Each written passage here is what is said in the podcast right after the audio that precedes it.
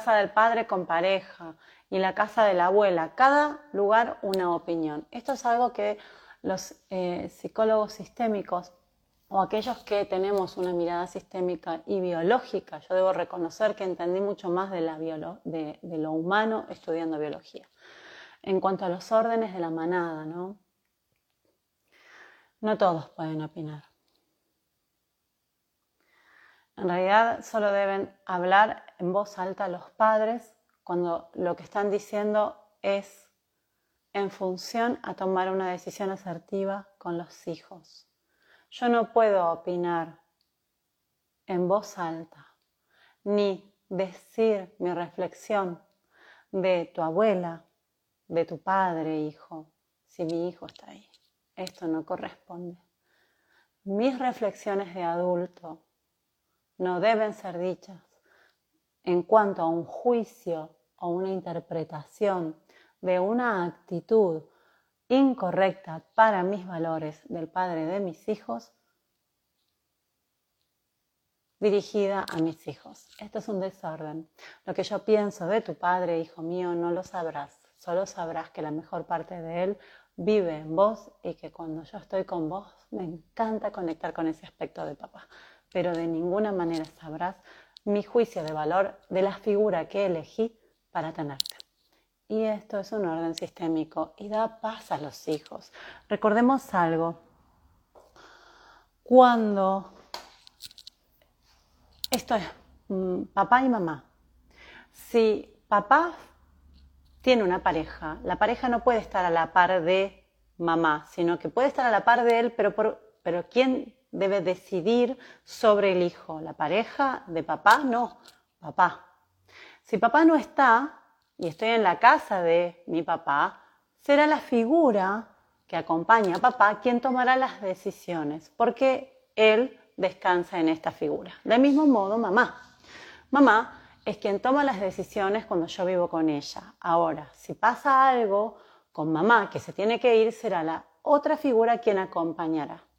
Pero un hijo no puede responder a cuatro adultos. Esto es un desorden y es un exceso. Por eso lo ideal es que este papá y esta mamá mantengan una comunicación y críen parecido en la medida de las posibilidades. Entonces, el hijo va a tener un, desarrollo más o menos eh, fusionado y parecido. El problema es cuando, si mamá es, por ejemplo, papá es eh, azul y mamá es amarillo, son muy opuestos, el nene se rompe. Porque son tan opuestos estos dos que a quién tengo que seguir. Entonces, si papá rompe los muebles y mamá este, medita y habla muy bajito, el medio es como que no va a saber qué es lo, mejor, porque recordemos que un, nene no ve qué es lo mejor necesariamente, sino este papá y esta es mamá, eso no se discute. Recién después de la, menstruación, recién después del desarrollo o la madurez sexual, es que yo como adolescente, joven, eh, puedo ir individualizándome, este proceso de individuación de papá y mamá, donde me importa un choto papá, me importa un choto mamá, y entonces yo vivo en paz conmigo y mi manada. Mientras tanto, tengo una gran influencia de esto que sucede y entonces me rompo si no tengo bien en claro cuál es la conducción de esta manada. En términos biológicos, los alfas son los aptos para llevarme en una dirección y sobre ellos descanso porque son quienes saben decidir cuál es el mejor futuro para mí. Ahora, si papá dice una cosa y mamá dice la otra, ¿cuál es la dirección que yo debo asumir? Y esto muchas veces trae contrariedad en nuestro hijo y síntomas asociados.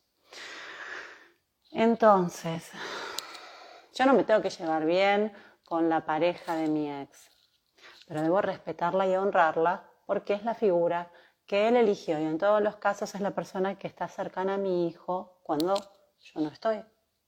Respeto para con eso. Si yo tengo algún problema en relación a esto, lo debo hablar con mi terapeuta no debo descargar esto en la figura de esa persona, ¿sí? Porque en todo caso están haciendo su mejor desarrollo en la medida de los que pueden, o no. Pero si esto no es así, para eso están los psicólogos sistémicos, a quienes puedo mandar a mi hijo para que le diga al psicólogo si yo tengo una muy mala comunicación con el papá de mis hijos mi hijo al psicólogo le puede contar lo que le está pasando y será el psicólogo quien llame a su papá y me llame a mí para hacer un acuerdo de cómo acompañar a este nene y que este nene crezca maduramente contenido dentro de su sistema familiar. La familia ha cambiado. Ahora, si yo cuando viene mi hijo le despotrico contra la pareja, tenemos un problema y un desorden y un infantilismo manifestado, porque yo soy el adulto responsable, yo no le puedo decir mi punto de vista a mi hijo de la figura de su padre, porque ese padre lo elegí yo. Es una incoherencia es una insensatez. Y todo lo que él elija tiene también que ver conmigo en cuanto a no tener que decírselo a mi hijo. Luego yo buscaré a mi amiga quien decírselo o a un profesional bueno, no los chicos, los chicos no son nuestros terapeutas aunque nosotros compartamos mucho tiempo con ellos. Impecabilidad, no deben haber deslices, yo no debo contarle a mis hijos experiencias íntimas con el padre. Inclusive cuando yo tenga 40 y 50 años no corresponde habilitar a mis hijos a mi intimidad, porque nunca abandoné el rol de padre. La sexualidad es algo que yo no puedo habilitarle a mis hijos. Mis problemas y mi comunicación de mujer con su padre no puede estar influenciando la percepción de mi hijo de cómo es su papá o de cómo es su mamá.